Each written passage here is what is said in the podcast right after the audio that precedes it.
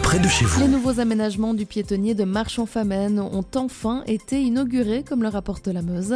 La rénovation du piétonnier, qui a 35 ans, s'est achevée en mai dernier après plusieurs mois de travaux. L'opération consistait essentiellement à remplacer le revêtement de la place et des rues adjacentes, mais aussi à installer de nouveaux luminaires, à renouveler le mobilier urbain et à replanter des arbres. Toutes ces nouveautés ont été inaugurées samedi dernier par une journée de festivités riche en musique et spectacles et autres animations pour enfants. Et comme l'expliquait Nicolas Grégoire, premier échevin, l'objectif était de faire de cet endroit un cœur de ville attractif, mais aussi d'intégrer de la mobilité douce. La carrière de l'EF à Dinan souhaite étendre son site d'extraction.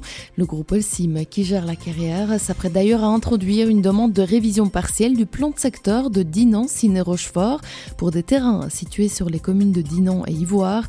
La révision repose sur l'inscription en lieu et place d'une zone agricole, d'un site d'extraction de 68 hectares et d'une zone de dépendance d'extraction de 15 hectares. Une extension de 59 hectares est également projetée en superposition d'une zone agricole et forestière couverte d'un périmètre d'intérêt paysager. C'est ce que rapportent nos confrères de la Meuse. Le groupe annonce d'ailleurs la tenue d'une réunion publique d'information qui se tiendra à mi-octobre. Elle fera office de début d'une longue procédure de consultation et de discussion où le groupe se veut être à l'écoute des citoyens et de leurs préoccupations. Côté info pratique, elle se tiendra le 18 octobre à 18h au sein de la salle des mariages de l'hôtel de ville de Dinan. Bonne nouvelle pour les Namurois, le chantier de la gare a entamé sa phase finale qui devrait prendre fin dans six mois. Petite ombre au tableau, il y a un peu de retard. Initialement annoncé pour la semaine dernière, la réouverture partielle de la rue Godefroy serait effective à partir du vendredi 29 septembre à 18h.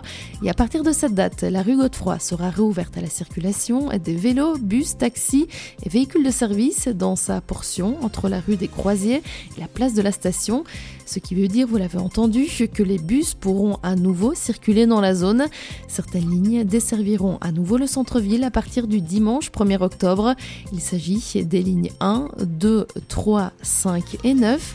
Pour le reste des arrêts des lignes, le TEC et la ville de Namur vous invitent à consulter régulièrement les sites www.letech.be ou www.trouvermonarrêt en un mot.be.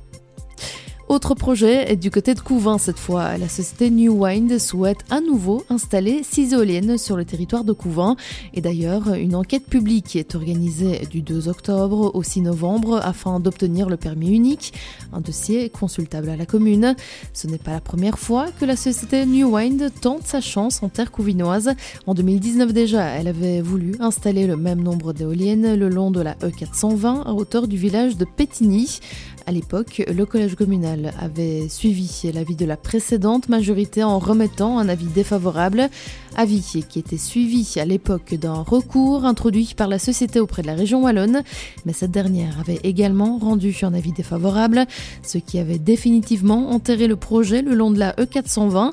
Cette fois, le lieu précis n'est pas indiqué, mais les citoyens défavorables aux éoliennes dans la région ont déjà indiqué vouloir continuer leur combat mené depuis de nombreuses années.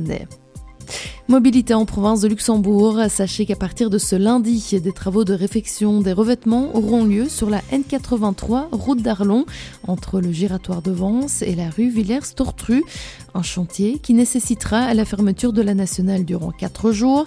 À partir d'aujourd'hui et jusque jeudi 28 septembre, des déviations seront mises en place, notamment via les échangeurs numéro 29 Abbey et numéro 30 Fourche de l'E411. L'information régionale en radio. C'est sur Must FM.